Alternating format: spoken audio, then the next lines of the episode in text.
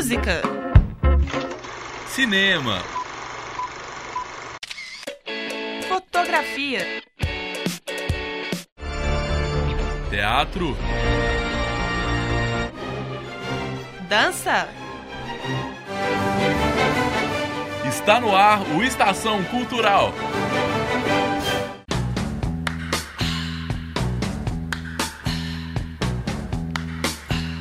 Olá, ouvintes da Rádio Online PUC Minas.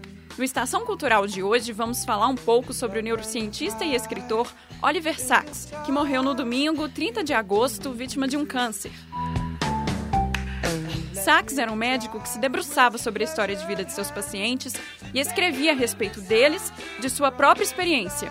Sua principal obra é Tempo de Despertar, de 1973. O livro conta como o neurologista ajudou pacientes em estado catatônico a voltar à normalidade. Os pacientes viviam indiferentes ao mundo exterior desde o fim da Primeira Grande Guerra, quando houve um surto da chamada doença do sono. O livro relata as vivências dessas pessoas a fundo, descreve o mundo em que estavam presas e sua aflição, formando um conjunto de pequenos dramas. Em 1990, Tempo de Despertar virou filme, com Robin Williams no papel de Oliver Sacks e Robert De Niro como um de seus pacientes. Em 1991, a produção foi indicada a vários prêmios, como o Oscar de melhor ator para De Niro e melhor filme. No mesmo ano, Robin Williams venceu o Globo de Ouro de melhor ator em filme dramático. Outro destaque de Sachs é o livro O Homem que Confundiu Sua Mulher com um Chapéu, de 1985. A história fala sobre pacientes imersos no mundo de sonhos e deficiências cerebrais. Acompanhados por Sachs, eles criam uma identidade moral própria e preservam sua imaginação. Vendo Vozes e Tio Tungstênio são outros renomados livros do escritor.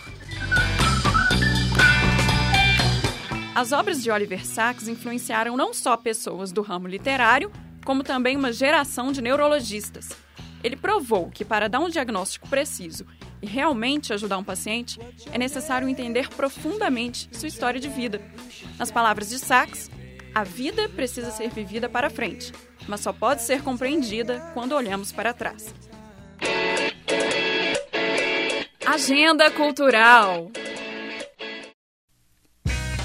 Mais de 30 coletivos de artistas vão ocupar todas as dependências do Teatro Marília, em Belo Horizonte. Eles participam da primeira mostra coletiva, uma experiência de ocupação. A programação inclui apresentações de espetáculos de teatro, dança, circo e música. Haverá ainda seminários com discussão sobre vários temas, entre eles criação, improvisação, performance, arte e política. Ao todo, são mais de 300 artistas e técnicos envolvidos no evento que começa hoje e vai até o dia 25 de outubro.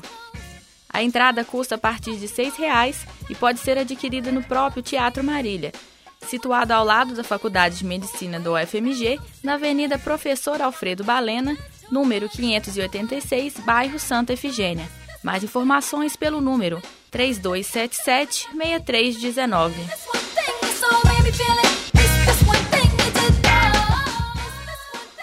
A mostra Passado e Presente, Acervo Fotográfico Pedro Mordente, pretende levar à população uma parte do rico acervo do fotógrafo e colecionador de câmeras fotográficas Pedro Mordente. O visitante vai conhecer o percurso histórico e as transformações tecnológicas pelas quais passaram as câmeras fotográficas.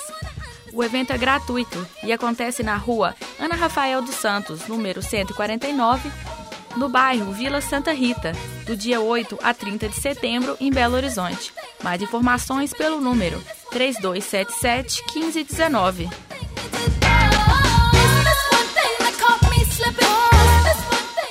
O Cineclube Curta Degustação dedica o mês de setembro a uma mostra de filmes de curta-metragem da produtora e locadora de filmes Cavídeo. A mostra exibirá um apanhado de curta-metragens feito pelo cineasta Carlos Vinícius Borges, o Cavi. A proposta do Cineclube é a de promover encontros semanais para assistir e discutir filmes de curta-metragem com o público, convidados e curadores.